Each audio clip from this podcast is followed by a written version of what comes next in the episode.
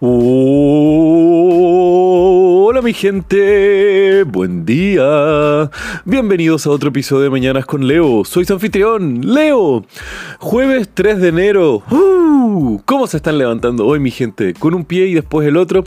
Qué hermoso si es así. Y al mismo tiempo qué hermoso es eso, pues significa que se están levantando y están comenzando a moverse. Y eso nunca es malo. Y puede que estén en un periodo donde se sientan que están avanzados, que simplemente están estancados en sus vidas, pero créanme, el mero hecho de salir de la cama e iniciar una mañana cada día ya es un paso bastante adelante. Y esto es porque hay días donde la vida puede ser demasiado para uno y hay personas que se quedan estancadas en eso, pero el simplemente hecho de avanzar y de tomar un pequeño paso es una distancia inconmensurable, porque piensen que por el mero hecho de estar dando ese primer paso, ya están infinitamente más adelante de aquellos que no se han movido. Así que si tienen algún proyecto que realizar, alguna acción a tomar o algún sueño a cumplir, da lo mismo que tan grande sea, o al contrario, yo les recomiendo que sueñen lo más grande y ambiciosamente posible y tomen hoy el primer paso que los va a encaminar a ese camino, pues aun cuando sea algo pequeño, intenten que si se dejan llevar por la inercia de la vida, aunque sea esta, las lleve hacia un camino que ustedes sean lo que ustedes deseen.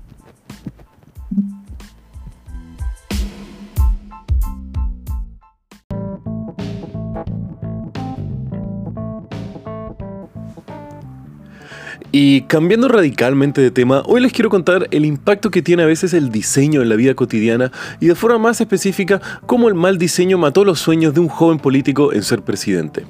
Corría el año 2000 y en Estados Unidos estaba desarrollándose una de las elecciones más apretadas en la historia reciente, el candidato demócrata Al Gore versus el candidato republicano George W. Bush.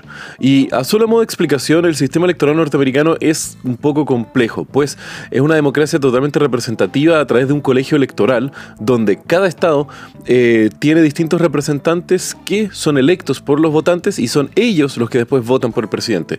Eso quiere decir en resumen que la gente vota en su condado y si gana en ese condado cierto partido, el representante de ese partido por ese condado del colegio electoral emite un voto por el candidato presidencial de ese mismo partido.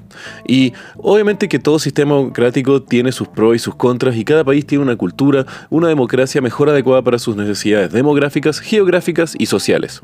Pero aun cuando la democracia representativa es hermosa, no es lo que queremos hablar el día de hoy, sino que les quiero hablar de una herramienta democrática que mucha gente no analiza y que al mismo tiempo el impacto que esta tuvo en las elecciones del año 2000, la papeleta de la votación. Y sí, efectivamente, este es uno de los elementos que no podemos dejar en alto para tener una democracia sana, porque es mediante las herramientas físicas que los humanos realizamos nuestro actuar en el mundo, lo que es determinado muchas veces por el diseño de dichas herramientas. Entonces, eventualmente nos damos cuenta cómo el diseño determina el actuar humano y al mismo tiempo cómo encamina hacia nuestro, nuestra forma de hacer las cosas hacia ciertos propósitos o fines sea algo consciente o inconsciente por parte de la persona que hizo el diseño de dicha herramienta. Y lo digo porque de forma específica en el condado de Palm Beach, en el estado de Florida, eh, uno de los estados más contendidos en las elecciones del año 2000, el diseño de la papeleta electoral eh, posiblemente le entregó la victoria a George Bush para que él sea parte de la historia siendo el presidente número 43 de los Estados Unidos.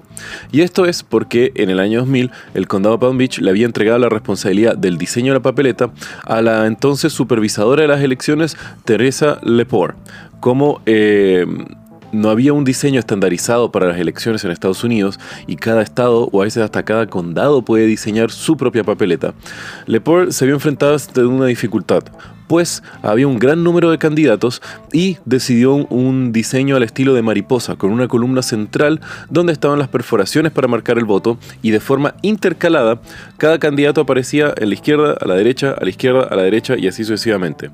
Y es aquí donde el mal diseño puede socavar a una democracia, porque el orden de los candidatos, si uno lo mira simplemente las columnas de la izquierda, estaba George Bush en el primer lugar y abajo de él Al Gore. Obviamente siendo estos dos los candidatos de los partidos más representantes, o en este caso los únicos partidos relevantes en la democracia estadounidense, pero el tema era de que el primero y el segundo orificio no pertenecían a Bush y abajo a Al Gore, sino que era el primer orificio pertenecía a George Bush y el segundo era un tercer candidato, mientras que el tercer orificio era el de Al Gore. Algo bastante confuso a las personas que no estaban preparadas para esto. Y esto hizo, eh, también fue dado de que la población de Palm Beach estaba consistente en gran parte de personas de tercera edad, ergo personas con problemas de visión, lo cual llevó a Lepore a pensar que este diseño era una forma de entregar más espacio a que los nombres de los candidatos estuvieran con una letra bastante grande y así poder facilitar las elecciones. El tema fue que el diseño intercalado fue lo que eventualmente eh, la condenaría en los ojos de la historia. Y esto fue porque ella nunca pensó en la confusión que generaría para una persona no, no entrenada enfrentarse a esta papeleta. Y tanto así que en el condado de Palm Beach, este tercer candidato, Pat Buchanan, era un humano un poco despreciable, pues había dado declaraciones antisemitas y durante toda su campaña se había esforzado en trabajar más que nada para socavar a sus contrincantes más que entregar un plan de gobierno eh, más eh, claro. Y el tema fue que este candidato antisemita recibió una cantidad de votos altísimos de la comunidad judía y de personas de tercera edad, altamente probable, pues estaban pensando que se encontraban votando por el demócrata Al Gore y posiblemente estos votos que no llegaron a Al Gore le entregaron la presidencia a George Bush. Así que mi gente, piensen siempre en el diseño de sus actividades, de su labor, pues estamos en un mundo donde las interacciones humanas con los objetos o herramientas pueden ser encaminadas hasta fines no nobles. O en este caso, por las buenas intenciones, pero la falta de habilidades de alguien, le costaron unas elecciones y al mismo tiempo socavaron la democracia de un país, entregándoles así a sus ciudadanos herramientas no muy buenas para ejercer su deber civil.